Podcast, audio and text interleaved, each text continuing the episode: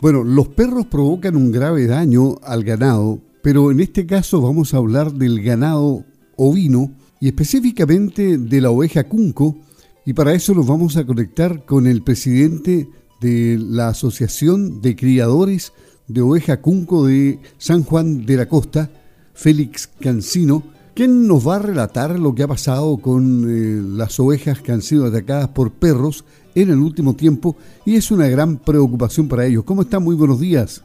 Y muy buenos días Luis y un saludo a todos los, auditores, tanto rurales como también de la ciudad de Osorno. Entendemos que hay una tremenda preocupación en el sector rural, en San Juan de la Costa, entre los criadores de ovejas de raza cunco por la serie de ataques de perros a su ganado. Esto se viene produciendo desde hace tiempo, pero ha recrudecido en, los últimos días y meses o no? Sí, lo que pasa es que lamentablemente todos los años tenemos muchos episodios de esto y principalmente los productores acá de nuestro, nuestro sector, nuestra zona, que tiene que ver con ataques de perros a los, a los animales, las ovejas. Pero también hay otro factor que, que es súper grave, que la, esta fecha estamos en el tiempo ya de las apariciones, eh, las apariciones comienzan en junio, julio y el pic ya es en agosto, y eso es la pérdida es tremenda, pues, o sea, eh, nuestra producción anual se ve mermada por este tipo de, atentados que son perros que, yo identifico y nosotros como productores identificamos que es una responsabilidad de, la, de, los tenedores de estos animales que después se juntan con los asilvestrados y se, y se forman las, las paurías que después eh, los resultados que todos conocemos. ¿Y políticas al respecto para prevenir este tipo de hechos nunca han resultado o no existen, o no se han aplicado? O sea, existe una ley, la ley Cholito que le llaman, de la tenencia responsable, pero eh, es solamente un papel que, que en la práctica no, no tiene ningún efecto que nosotros podamos visualizar. Eh, y no solamente los productores ovinos estamos perjudicados, sino que la fauna, la fauna silvestre también se ve afectada, eh, los zorros, los furú, eh, se, tiene conocimiento de ese, de ese tipo de daño también, que no es menor también para la, fauna silvestre. Y lo otro que la, nosotros, por lo menos acá localmente, la municipalidad tiene operativos de, colocar chip, de, del asunto de, de esterilización, pero son, son actividades y, gestiones que son muy bien recibidas por la comunidad y por los productores, pero que, en efecto real es, poco porque la responsabilidad es de las personas que tienen los animales, o sea, los, propietarios. Claro, y el daño que se ha producido a, los criadores es, es grave. ¿Cuántas, ¿Cuántos animales han perdido? O sea, tenemos productores que en una semana perdieron 12 animales eh, otros que perdieron dos, tres eh, en una noche. Entonces es, cuantioso el daño y considerando que eso solamente estamos contabilizando los vientres. Pensemos que esas ovejas igual tienen, tienen preñas avanzadas y tienen uno o dos corderos, entonces el, daño y el, y el perjuicio patrimonial es alto. Así que estamos preocupados y la verdad que hacemos un llamado a las autoridades para que nos, apoyen y, la verdad que ponerle un, paro a este, a este problema. Y ahora también es necesario agregar que tenemos otro problema, que es la, famosa parcelación, de donde llega gente con cultura urbana que no sabe que los animales o los perros eh, por instinto van a perseguir a, a otros animales, que en este caso son las ovejas. Entonces ellos encuentran entretenido esa situación y al final a nosotros nos afecta porque después las ovejas empiezan a tener aborto y la pérdida igual es, es, cuantiosa. Bueno, y, no solo las ovejas, me imagino que las aves también, ¿no? Y otro tipo...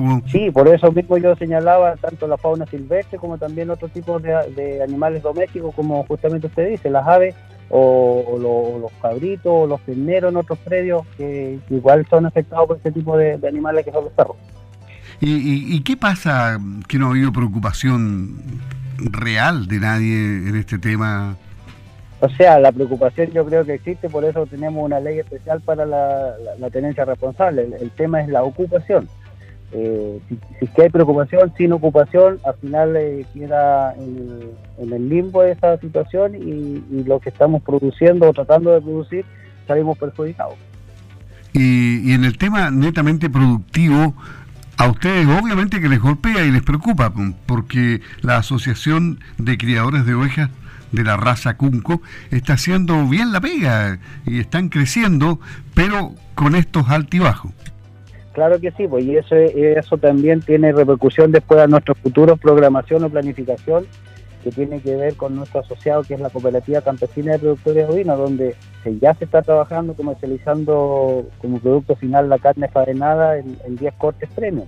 Y eso, para nosotros igual después no tener eh, la, materia prima suficiente por este tipo de factores que son que podrían ser eh, controlados, que es el ataque de perros, eh, nos resulta súper preocupante y, y estamos poniendo la alerta al respecto. Hay que hacer un llamado a los propietarios de perros, tanto del radio rural como urbano, para que cambien sus costumbres y sean conscientes del daño que estos pueden provocar si es que ellos los crían, digamos así, libremente, sin ninguna eh, educación, porque el animal se educa. Claro que pues, esa es una responsabilidad de todos los que tenemos perros, porque yo igual tengo perros en mi casa pero tengo que desparasitarlo, tengo que preocuparme si que el perro coma. O sea, hay un montón de, de, tenencia responsable, como lo dice la, ley especial de esto. Ok, don Félix Cancino, presidente de la Asociación de Criadores de Ovejas de la raza Cunco de San Juan de la Costa, preocupado por estos ataques de perros a su ganado. Esperemos que vaya apaciguándose el asunto y que la gente entienda, en definitiva, que tiene que colaborar para que este tema vaya bajando su intensidad y no se produzca tanto daño a pequeños productores. Un gusto haber conversado con usted. ¿Alguna actividad a futuro dentro de la organización?